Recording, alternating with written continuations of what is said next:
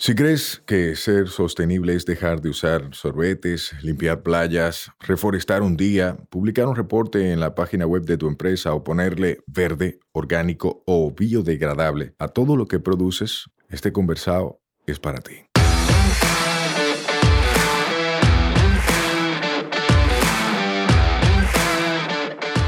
Hola, soy Sayuris Bonet, el motorcito detrás de la empresa Una Vaina Verde.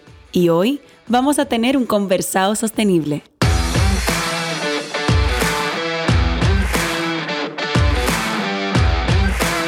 En cada conversado sostenible te ayudaremos a romper paradigmas y te compartiremos alternativas y herramientas para que acciones ya, sin excusas.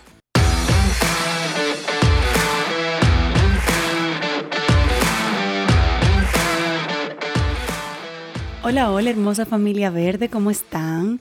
Estoy feliz porque es martes y eso quiere decir que hay un nuevo episodio del Conversado Sostenible. Y hoy tengo una gente que conocí hace poco y que creo que admiro desde ya. ¿Cómo tú estás, Guillermo? Muy bien, Sayuri, muchísimas gracias por la invitación. Gracias a ti por aceptar. Guillermo, cuéntame. A mí me gustaría que la gente empezara conociendo quién eres tú como ser humano. O sea, ¿cómo tú te describirías?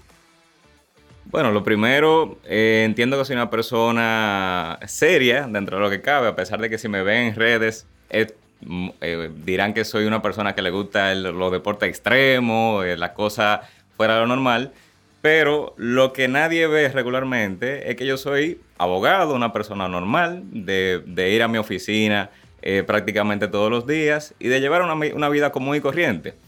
Eh, bueno, mi nombre es Guillermo Polanco y a eso me dedico. Soy abogado, eh, profesor universitario y bueno, ya un poquito fuera de, esa vida rutinaria y más normal eh, y más cercano a lo que es la vida sostenible, de lo que vamos a hablar hoy. soy presidente de una asociación sin fines de lucro llamada Comunidad Sostenible, Ecoactivismo y Desarrollo Social que se dedica a estos temas de desarrollo sostenible. Eh, y personalmente me encanta todo lo que es eh, la naturaleza, me encanta todo lo que es el senderismo, eh, tener ese contacto con la naturaleza. Pero explícame cómo nace esa conexión de la naturaleza que tú mencionas, o sea, ¿qué pasaba? ¿Por qué tú te motivaste? ¿Cuándo tú empezaste a hacer montañismo? O sea, explícame, ¿de dónde te nace a ti estar en contacto con la naturaleza? Mira, es una pregunta como lo que dicen de qué fue primero, el huevo o la gallina. Porque eh, la verdad es que desde que yo era pequeño, yo siempre tuve como ese, esa conciencia ambiental, ese respeto al medio ambiente. Más que nada porque me lo inculcaron mis padres. O sea, yo nunca tiraba basura en el, en el suelo, me encantaba ir a la playa, al río, cosa que todo el mundo hace. Eh, pero realmente fue en un camping, en mi primer camping en el 2018, febrero de 2018. ¿Reciente? Sí, fue bastante reciente. Eh, pero lo que te digo, o sea, como que no se sabe qué fue primero porque yo siempre tuve esa conciencia. Incluso mi tesis de, de, grado, de la licenciatura, fue sobre la responsabilidad civil ambiental de las sociedades comerciales. O sea, ya tratando de ser abogado, porque esa fue mi tesis de grado, ya yo estaba interesado en ver desde ese punto de vista legal los temas de la, responsabilidad que puede tener una compañía eh, ante un impacto ambiental. Eh, la tesis, te adelanto que no fue muy buena, eh, pero... el tema está buenísimo. el tema a mí me encantaba, desde ese momento a mí me gustaba mucho el tema del medio ambiente y el derecho ambiental, pero donde hubo un cambio radical, donde realmente yo cambié mi vida, lo que yo hago cotidianamente, fue luego de ese camping en el 2018, que a pesar de que si yo te cuento fue el, yo creo que la noche que más trabajo pasé en mi vida. ¿Llovió? Óyeme, fue, todo era prestado, comenzando por ahí. Ok. Primer error. La casa de campaña se le metió agua, o sea, todo se mojó, incluyendo el sleeping bag donde yo dormía. Ay, mi madre. El frío que hacía, porque fue en la pirámide de Valle Nuevo, en Constanza, que todo el que ha ido sabe que hace un frío que, que parece Alaska. Y bueno, todo el mundo mal pasó esa noche, pero a pesar de todo eso, a mí me encantó la experiencia. O sea, me encantó tener ese contacto con el medio ambiente, me, encantó eh, tener esa tranquilidad, desconexión. Para mí eso fue una maravilla. O sea, que contó que tú, espérate, contó que tú pasaste trabajo, te encantó. Porque otra gente hubiese dicho, por aquí no me ven nunca en mi vida. Para que sepa, incluso buena parte del grupo dijo eso mismo, que, que no volvía por ahí más nunca. Eh, que se quedaba con sus hoteles y su turismo más eh, eh, cómodo.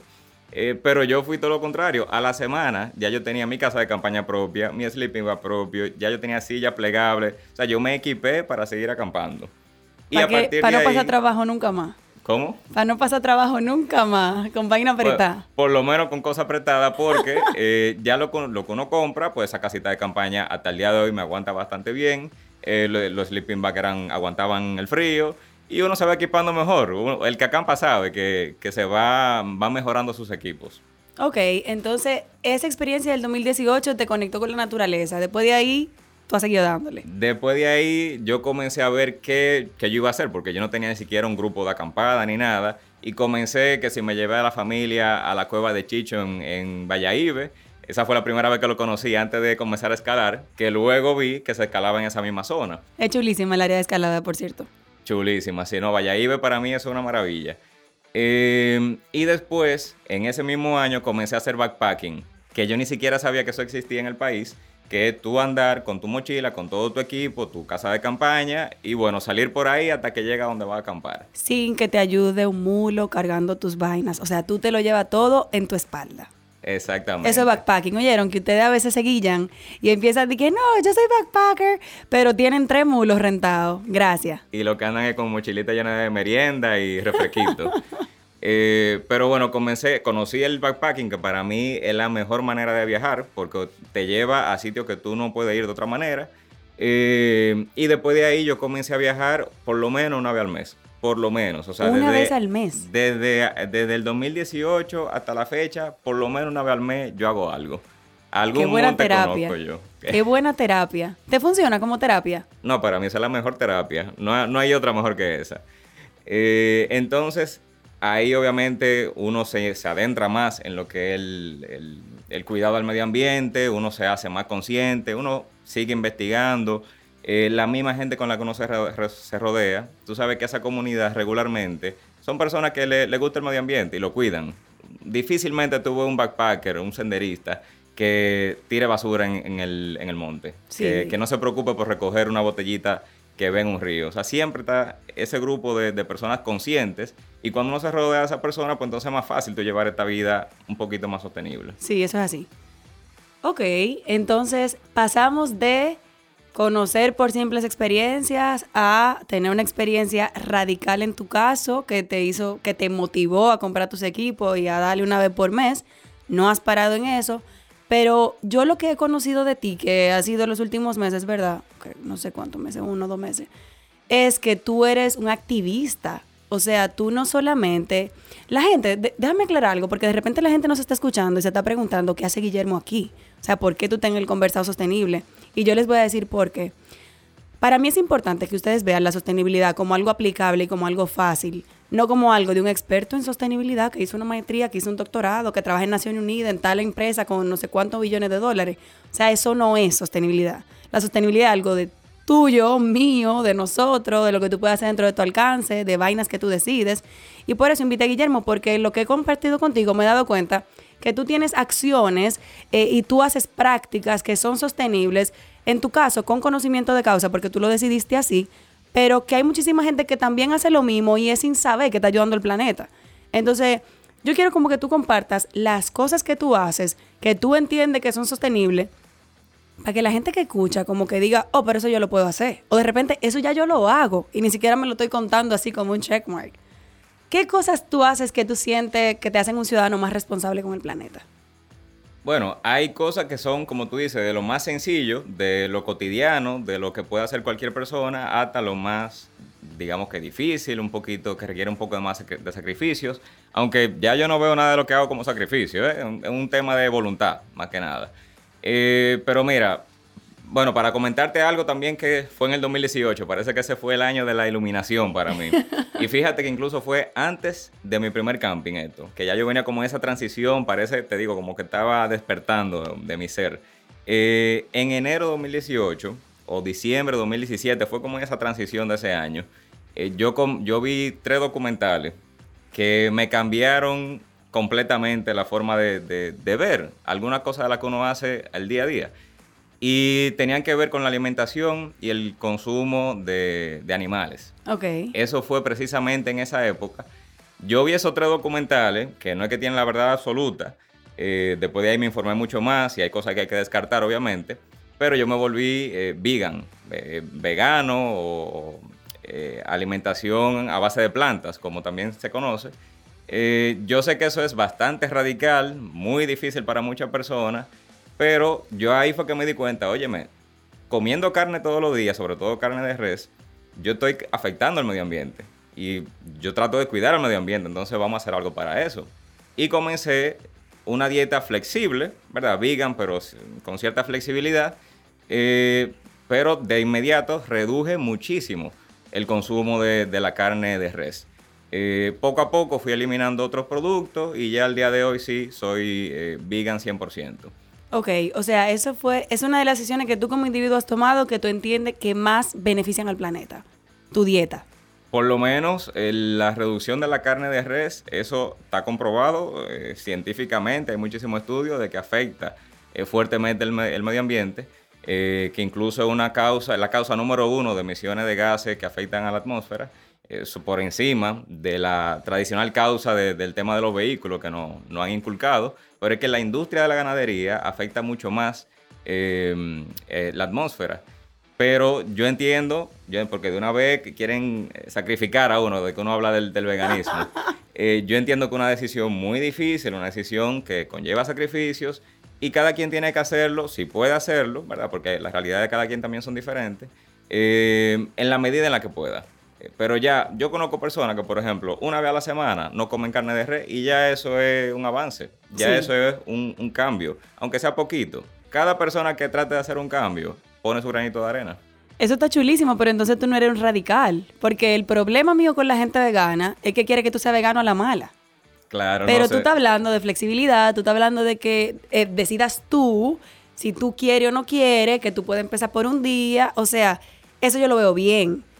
El problema está cuando nos vamos a los extremos y queremos que la gente haga lo que tú quieres que la gente haga. Y no, así no. funciona. Ambas posiciones, si son radicales, están mal. Uno tiene que tratar de buscar un equilibrio, de que sea sostenible, porque precisamente una decisión radical tan fuerte como esa no se sostiene en el tiempo. O sea, hay que hacerlo de forma paulatina, aunque tú quieras hacerlo. O sea, fíjate que yo comencé flexible porque es que el, el que deja de comer carne de un día para otro no sustituye eso con nada y lo que termina en una anemia. Claro, porque no aprende ni siquiera a alimentarse. Claro. Y yo incluso, para quienes me piden consejos de, mira, yo quiero eh, comer menos carne, yo quiero tener una dieta vegana o vegetariana, yo lo primero que le digo, mira, hazte análisis y ve a un nutricionista. Eso es lo primero.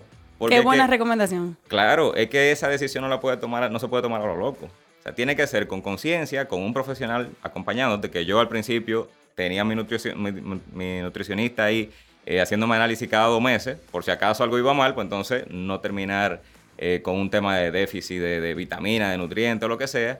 Y, esa es la manera más inteligente de uno eh, hacer la transición.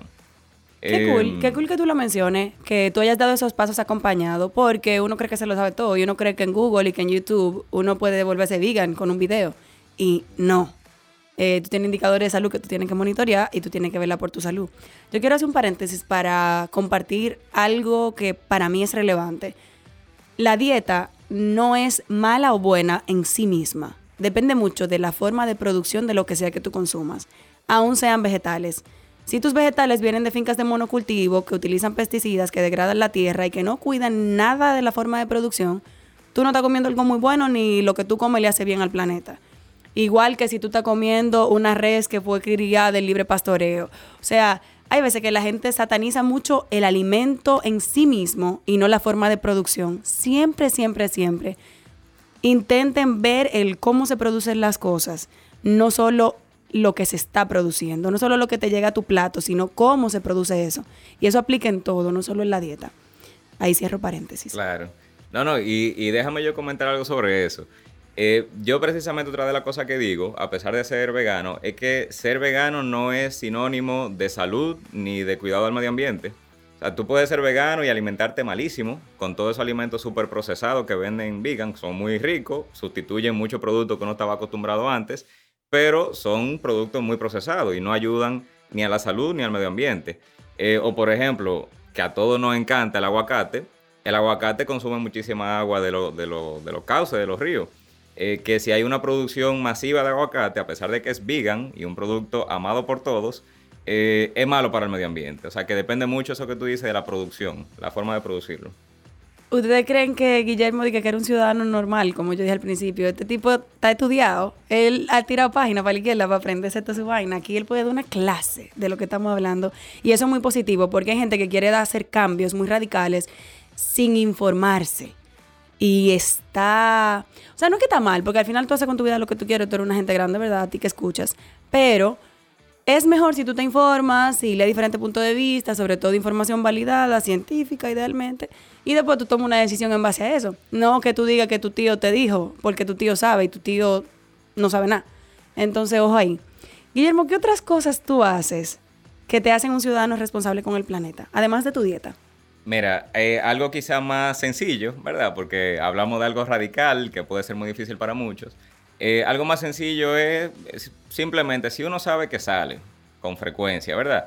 Andar con su termito con agua, que eso sustituye bastante eh, la botellita plástica que uno compra en los lugares. Andar con un vasito de silicón. Yo siempre tengo mi vasito de silicón eh, para su traguito, para la cervecita que uno se toma en la calle o para un juguito, lo que sea. Eh, ya eso reduce muchísimo el uso de, vasos plásticos, que, aquí parece, por lo menos los colmados lo, dan por default. O sea, por defecto, eso, ese vasito plástico va. Eh, igual el tema de los cubiertos y del, sorbete, yo siempre ando con mi kit, que vienen, venden esos kits incluso baratísimos en Amazon, aquí lo venden en eh, mi amiga Miosotti y Johan en Tinglar. Eh, que también son de muy buena calidad, son de, bambú y vienen los sorbetes de, aluminio. Que eso, eh, si uno va a un sitio donde lo único que tiene son cubiertos plásticos y sorbetes plásticos, pues entonces uno lo sustituye. Eh, son pequeñas acciones que la verdad es que no cuestan mucho y son bastante fáciles de aplicar en el día a día, que yo sugiero para comenzar. O sea, usted, usted quiere hacer un cambio, usted quiere poner su granito de arena, bueno, comience por ahí. Ahora, eso no es lo único. También yo recomendaría, eh, porque eso sería un poco tapar el sol con un dedo, ¿verdad? En lugar de consumir eh, productos que, bien, que vengan con esos plásticos, que vengan con, esos contaminantes, tratar de reducir consumos de ese tipo. Muchas veces en, nuestras casas eh, compramos productos que ya vienen con unos empaques, a veces hasta le quitan la cáscara con la que viene la fruta, con la que viene el vegetal, para meterle en un plástico. Entonces, hay, uno tiene que hacerse como un autoanálisis, eh, revisar esa compra que uno hace y ver cómo uno va sustituyendo algunos productos por otros que sean eh, más sostenibles, que sean mejor para el medio ambiente. Eh, porque incluso se, se, habla mucho del reciclaje, de clasificar los residuos, pero ese, ese debería ser la última opción, ya después de que uno ha reducido, reusado lo que tiene. Y por último, cuando ya se va a descartar, entonces reciclar. Que está muy bien, hay que reciclar. Pero esa sería la última opción. Uno tiene que comenzar a cambiar esos hábitos de consumo para que realmente haya un cambio. Chulísimo. Y hay uno de tus hábitos que a mí me encanta por una razón muy obvia, que es que tú andas en moto. Explícame cómo es andar en moto para ti incluso por eso fue que yo te empecé a seguir, creo, en las redes, por tu publicación de, cambio de moto eléctrica a combustible fósil, que me pareció increíble como un ser humano que está buscando ser cada día más sostenible con el planeta, visibilice un tranque en una ecuación. La mayoría de la gente nada más visibiliza los aciertos, pero los trayones que nos damos, nadie lo cuenta, ni cuando metemos la pata.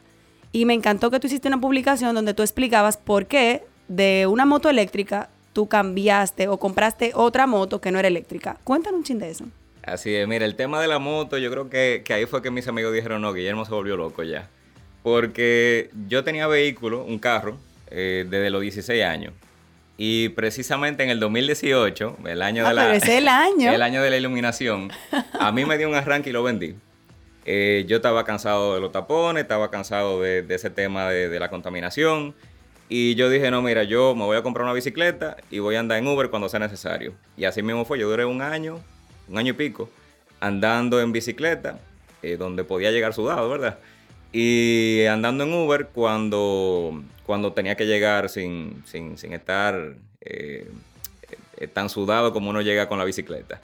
Eh, en muchas ocasiones, en vez de Uber, carro, utilizaba moto porque es más rápido, hay menos tapones. Yo incluso llegué a postear sobre eso, de que dejen la vanidad, de que eso no es nada coger un, un motoconcho, eh, porque te evita muchísimo tiempo, te evita tapones, eh, no, no estás aportando a crear esos tapones que sabemos que en la ciudad de Santo Domingo es increíble la cantidad de carros que hay en, en la calle. Eh, y para que tú veas, usando motoconcho, fue que me comenzó a gustar el tema de la moto. Yo dije, óyeme, yo nunca, nunca me va a interesar ese tema de la moto. Y en, eh, precisamente en pandemia, eh, si no mal recuerdo, en mayo del 2020, me compré mi primera moto, que fue una moto eléctrica. Yo duré un año y medio con ella feliz y contento, más de un año y medio me parece. Eh, me gusta muchísimo, incluso hoy ando en ella, en la, en la moto eléctrica, pero tiene un inconveniente que, tú, tú, sabes porque llegamos a hablar de eso, y es que la batería eh, principal, no la batería que usan todos los vehículos, la batería que es la con la que el, motor se mueve, em, se degrada muy rápido. Entonces, yo siempre, después de, esta experiencia que he tenido, eh, en vez de decirle inmediatamente a la gente, no, cómprate una moto eléctrica, que eso es lo mejor del mundo, no, investiguen, chequen las diferentes marcas, chequen qué es más rentable porque se degrada bastante rápido y eh, llega un punto en el que ya la batería no te da los kilómetros que daba al principio. Entonces yo tuve que necesariamente comprar una moto eh, de gasolina, que también la tengo ahora, em, para poder eh, cumplir con mi jornada diaria, porque ya la moto eléctrica no me está dando los kilómetros que me debe dar para cumplir un día completo. Se te descargaba a mitad de camino. Por suerte no llegó a descargarse así porque ya yo iba viendo que iba degradándose y cuando yo tenía una, diligencia muy lejos, pues ya yo estaba cogiendo Uber. Eh, pero para mi día completo no me estaba dando. Entonces yo si iba al tribunal, ah, porque yo voy a, mi audiencia y todo en, mi moto. Eh, si yo iba al tribunal, iba a la oficina, ya después de ahí no me daba para otra diligencia, de ahí era para mi casa. Entonces cualquier otra situación me podía complicar el día. Eh, todavía la uso, todavía la, mantengo porque eh, quiero darle hasta, que me dé un solo kilómetro al día. Eh, pero para diligencia más cerca, diligencia que yo sé que no, me voy a tener que mover mucho. Y la, de gasolina sí la uso ya como mi vehículo de transporte diario para la jornada completa. Incluso ya eso me abrió todo un, un horizonte porque puedo viajar en la moto de gasolina, que eso era algo que yo no pensaba hacer nunca en la vida y ahora lo veo como una opción bastante interesante también. Opción, ya yo te vi que tú empezaste. Bueno, ayer mismo estaba yo en el lago Enriquillo, precisamente en ella. Di que una opción. Entonces, ¿es heavy andar en moto? Para mí es lo mejor del mundo. Eh, yo sé que hay muchas personas que le tienen miedo al tema de la conducción, eh, sobre todo en la ciudad. Eh, sí hay que tener mucho cuidado, eh, aquí sabemos, mm, para nadie es un secreto y no voy a hablar mentira, que se maneja bastante mal, que uno tiene que andar muy a la defensiva. Eh, pero yo ando con mucho cuidado y nunca, en los dos años casi que tengo ya andando en moto, nunca me ha pasado nada. O sea que eh, aquí se puede andar siempre con mucho cuidado, pero se puede andar en moto. Y para mí, la libertad que uno siente, lo rápido que uno llega a los sitios, porque en 10 minutos yo llego a cualquier lado. En 4 minutos yo llegué aquí, por ejemplo. Mi madre. Y la, la, contaminación obviamente se reduce muchísimo porque uno dura menos tiempo en la calle. La eléctrica no emite dióxido de carbono. La de gasolina sí, pero mucho menos que un carro. Y el consumo es mínimo. O sea... Si yo te digo lo que yo gasto de gasolina, que está bastante cara en la de gasolina, eh, tú dices, no, pero espérate, yo mañana mismo me compro un motor. Digo, tú, tienes uno ya. ¿Cuánto tú gastas? Em, yo ruedo bastante. Y un tanque completo, que me dura fácilmente una semana y pico, si no viajo al interior, ¿verdad? Eh, un tanque completo me, son mil pesos. O sea, con mil pesos en el, con el precio actual de gasolina. Con mil pesos yo ruedo una semana y pico. Y rueda. Y ruedo bastante. O sea, no estamos hablando de una gente que va del trabajo a la casa y pacotarse. Así Camina. Bueno, para que tú sepas, yo fui a Terrena y volví con esos mil pesos, con un tanque. Ay, Dios mío. Toda la gente que tiene vehículo, incluyéndome, en este momento está pensando, sin 4 mil el mío no se mueve. Pero, eh, qué bonito compartir, qué bonito escucharte y entender que hay otras formas de, de vivir, que no solamente lo que uno conoce como tradicional. Y tú mencionaste ahorita algo chulo, que fue que tú hablaste de que hay que ir rompiendo el paradigma de que en motoconcho es como denigrante. Para nosotros, sobre todo clase media, media alta, alta, eso es una vaina para pobre y no tiene nada que ver con pobreza. En muchos casos sí, porque obviamente es un vehículo más económico y más rentable, ¿verdad? Pero en otros casos tiene que ver más con tiempo y con calidad de vida. Y ahí no entra el factor económico. Fíjense que Guillermo casi ni lo menciona. Él mencionó la parte de tiempo, de agilidad, de libertad, o sea, más la parte de experiencia y del uso que él le da a la moto que la parte de su consumo. Y eso habla mucho de qué tan consciente tú eres cuando tú no estás mirando solo los números. Ojo, la sostenibilidad de triple impacto, tienen que mirar los números. Tampoco se pongan de romántico a decir que no importa que me cueste un riñón, yo voy a comprar ese vaso. No compre ese vaso. Mejor ni beben vaso, beben otra cosa. Pero es bueno analizarlo. Hay otra cosa que yo vi en tus redes, Guillermo, que me llamó la atención, que es que tú haces activismo de causas, de vainas que tú ves. Por ejemplo, recientemente tú hiciste una publicación del Mirador que estaba lleno de basura, un área, eh, y tú como que hiciste una queja pública y resolvieron el tema. Explícame, o sea, tú eres un ciudadano común que hizo una vaina, habló y, resolvió algo. Mira, eh, a mí, ya que uno se, involucra tanto en estos temas de, de, protección al medio ambiente y demás, y si uno tiene cierto impacto, aunque sea mínimo, en las redes o con amistad o con quien sea, uno lo usa. Porque es que eh, donde hay voz, ¿verdad? Uno tiene que utilizarla para los que no tienen voz. Entonces, eh, por ejemplo, eh, yo desde que comencé con estos temas de, de, visitar comunidades para hacer senderismo y todo eso, ya yo veía que las comunidades que rodean regularmente esos balnearios y sitios que uno visita que nunca que no conocía hasta que va ahí, esas comunidades carecen de muchísimas cosas.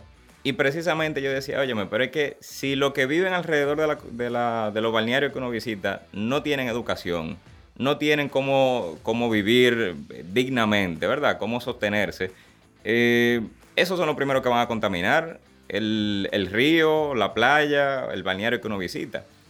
Y desde ahí fue que comenzó a surgir esa, esa idea de comenzar a ayudar a esas comunidades, de alguna manera. Y no es regalarle dinero, no es regalarle cosas, sino tratar de educarlo, tratar de eh, darle esa mano amiga para que esa comunidad se vuelva autosuficiente y se vuelva em, más desarrollada, pero de forma sostenible. Yo incluso en pandemia, comenzando la pandemia, eh, armé un grupo de voluntarios, recibimos donaciones de em, comida, de, de tema de desinfectar y todo eso y fuimos para Los Caños, en Salcedo. Eh, Los Caños es una comunidad que está donde se comienza para entrar a la Reserva Científica La Salcedoa, que ahí tiene muchísimos ríos y balnearios buenísimos. Eh, nosotros armamos eso, fuimos para allá y esa gente se siente súper agradecida. Yo desde que voy a un sitio, lo primero que yo le digo es, señores, nosotros venimos aquí y conocemos esta comunidad por esos ríos que ustedes tienen, tienen que cuidarlo, ustedes tienen que, si ven una basurita, recogerla. Eh, si ven a un turista tirando basura, echarle su boche y recoger la basura. Pero es siempre eh, metiéndose, metiéndose en la cabeza que si ellos cuidan su, entorno, ¿verdad? La comunidad eh, cuida el, río, el balneario que tengan cerca, entonces van a seguir creciendo, van a seguir desarrollándose, porque nosotros, que somos los que visitamos, vamos a seguir llevándole los chelitos de los guías, vamos a seguir comiendo donde fulana, que tiene un comedor por ahí, vamos, cuando tengan un inconveniente, vamos a llevarle cosas como fuimos eh, durante el COVID y eso de alguna manera se le queda en la cabeza. Eh, así mismo hicimos también en los cacao, que en diciembre eh, del, 2020 fue la primera vez que fuimos con, con otros voluntarios a llevar juguetes para los niños que viven en los cacao de San Cristóbal, que es una comunidad que yo amo con todo mi corazón. Esa, yo creo que esa, ya yo, ya yo soy familia de esa gente ahí, a mí me quieren como un hermano. Em, y después de, esa situación, pues yo decidí em, formalizar un poquito más esas actividades. a raíz de eso fue que surgió Comunidad Sostenible, Ecoactivismo y Desarrollo Social, que es la asociación sin fines de lucro que presido. Y en diciembre del año pasado, 2021, precisamente fue que hicimos la primera actividad formal de esa asociación y consistió precisamente en esa donación a los niños de los cacao, de esos juguetes, pero la acompañamos con eh, cuentacuentos, que eran cuentos eh, que hacían alusión a la protección del medio ambiente, a, los valores que tienen que eh, predominar en la Navidad. También lo pusimos a pintar con, acuarela y cosas. Fue una actividad muy bonita que se llevó a cabo en esa comunidad de los cacao. Y la idea es, a partir de ahora, con esa asociación ya más formal y que tiene mayor impacto en, lo que hace, eh, tratar de que ese desarrollo de esa comunidad sea de forma sostenible, inculcar esos valores, inculcar Em, esa educación para que protejan su medio ambiente y el entorno y tratar de que lo que nosotros hacemos de forma individual se replique en esas comunidades. Entonces ya donde yo veo, tú que comentaste lo, de la, basura del, mirador, donde yo veo que puedo hacer algo, yo lo hago. Porque no hay que esperar que sean las autoridades, no hay que esperar que sea eh, un fulano de tal que es político, que haga algo por el entorno. Si, tú estás en un sitio y puedes recoger la basura tú mismo, recógela. Si tú puedes denunciar, denuncia. Si tú puedes eh, llamar a alguien que pueda resolver, pues entonces llama a esa persona. Pero cada quien tiene que hacer lo que puede, con los medios que tiene, para eh, tener un, mejor entorno, para aportar a esa protección al medio ambiente. Yo tengo como 15 minutos callada porque es que yo no tengo nada que agregarle a esta conversación. O sea, yo estoy aquí y dije, oh, pero ¿y esta clase magistral? La verdad que gracias por compartir las cosas que de repente para ti ya son habituales, que para ti son parte de tu personalidad, parte de tu quehacer, parte de tus hábitos, pero que eso no es nada común en la masa que está allá afuera, en otra vaina. O sea, tú entiendes, como que en gente que está distraída y que está distraída por un sistema que los mantiene distraídos para que no sean ni pensantes ni resuelvan nada y no afecten ningún tipo de interés. O sea que Qué bonito, qué bonito ver que hay ciudadanos que desde su alcance como ciudadanos sí deciden accionar y hacer algo. Y qué bueno eso último que mencionaste de que no hay que esperar a nadie ni nada para hacer, que uno siempre puede hacer algo desde su alcance. Te felicito por eso, porque lo más fácil es decir, ese problema no es mío y no paso por aquí si me molesta la basura que estoy viendo aquí, punto, cambio la ruta. Eso es lo más fácil. Pero seguir pasando por ahí y entonces cada vez que pase así un video para que cojan la presión, eh, tiene más sentido y soluciona un problema. Felicidades. Gracias, gracias. Ojalá que con esto se motive mucha gente a hacer lo mismo. Que no hay que ser extraordinarios para hacer cosas como esa. Qué cool. Dame un mensaje para cerrar, así un mensaje que tú quieras que se le quede a la gente. Y las redes de tu organización sin fines de lucro y tus redes para que la gente te empiece a seguir. Ok. Eh, bueno, mi cuenta de Instagram, eh, que es personal, Guille Polanco. Eh, la de Comunidad Sostenible, que es Comunidad Sostenible RD. Y bueno, un mensaje, yo diría que cada quien comience desde hoy a hacer cambios en sus hábitos, en su comportamiento del día a día. Ya incluso hoy mismo dimos algunos consejitos que pueden hacer algunos cambios. Y otra cosa que hay una, frase que me gusta mucho y es que nadie eh, puede amar lo que no se conoce. Y nadie puede proteger lo que no ama. Entonces yo siempre insto a todo el mundo a que conozca su país, porque desde que uno vaya a un rito, a un balneario, a un sitio de esos chulos de los que nosotros visitamos mucho, va a comenzar a cogerle más cariño al medio ambiente y van a decir, ok, esto es lo que yo tengo que proteger, vamos arriba. Entonces, tratar de visitar, aunque sea una vez al mes, una vez cada dos meses, algunos de esos sitios que, que, que uno visita para cogerle amor al medio ambiente y comenzar a protegerlo. Qué chulo. Gracias por ese mensaje. Y oigan, hacer turismo interno no es tan caro como pagarle a una agencia cara, una experiencia, wow. A veces montarte en una guagua y dale para allá y cuando tú llegues averigua. Así mismo es. Si no, que nos avisen a nosotros que lo llevamos. Vamos a armar un viajecito para tu oyente. Ah, oigan ahí, señores, anótenlo, escríbanle y ya ustedes saben. Gracias, Guillermo. Gracias a ti por la invitación. Bye, bye. Nos escuchamos la próxima semana. Recuerda que esta vaina es todos los martes. Mientras tanto, nos vemos en las redes, arroba sayurisbonet y arroba una vaina verde. Bye bye. Este podcast se graba en nuestra casa, M33.